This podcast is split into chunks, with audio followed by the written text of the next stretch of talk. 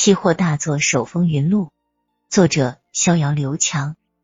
第六十九节，基本面和技术面的共振决定了市场最小阻力的方向。关于市场最小阻力线的话题，一直是逍遥最感兴趣的课题之一。在《股票大作手回忆录》里，利弗莫尔不止一次的强调了感受市场最小阻力线的重要性。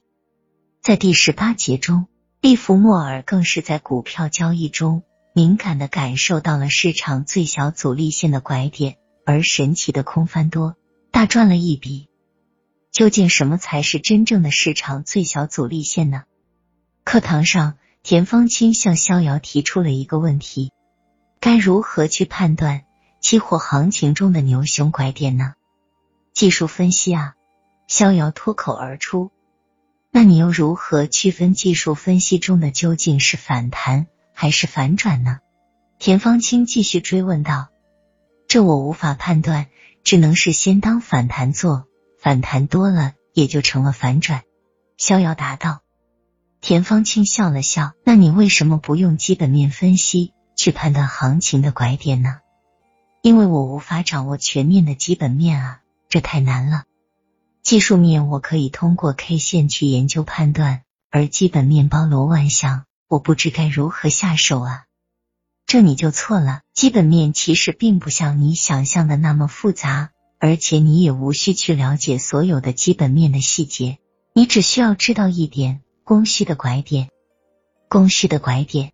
逍遥不解的问道：“是的，利弗莫尔在《股票大作手回忆录》中一直强调的寻找最小阻力线拐点的方法，其实就是寻找供需的拐点。众所周知，商品的价格由供需决定，同理可以推论出商品价格的拐点由供需的拐点决定。我们这些从事商品期货投机生意的做手们。”一直孜孜以求的，不正是找到这个价格的拐点吗？老师，那我们这些普通人又该如何去发现商品供需的拐点呢？逍遥不解的问道。很简单，依靠生活常识和技术分析的确认。田方清一字一句的说道。生活常识？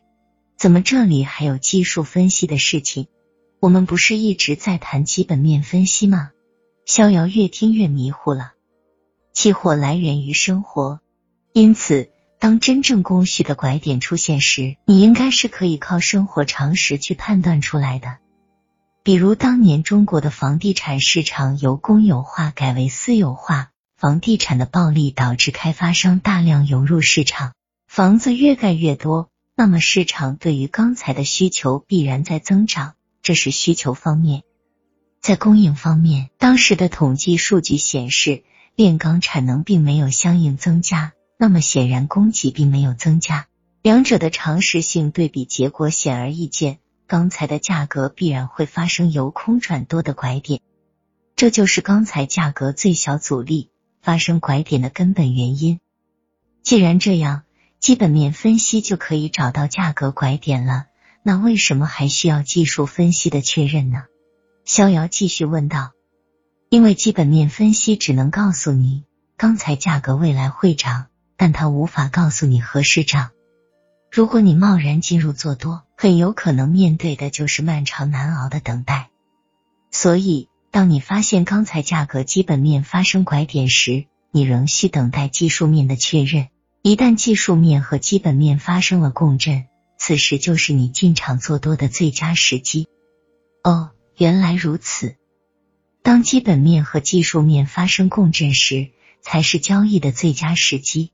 逍遥不断的重复着老师的话语。可是，如果基本面和技术面发生矛盾时，我该如何处理？不做，这就是最好的处理方法。记住，有舍才有得，只有少做，你才能进步。田方清语重心长的说道。少做才能进步。逍遥还在琢磨着老师的金玉良言。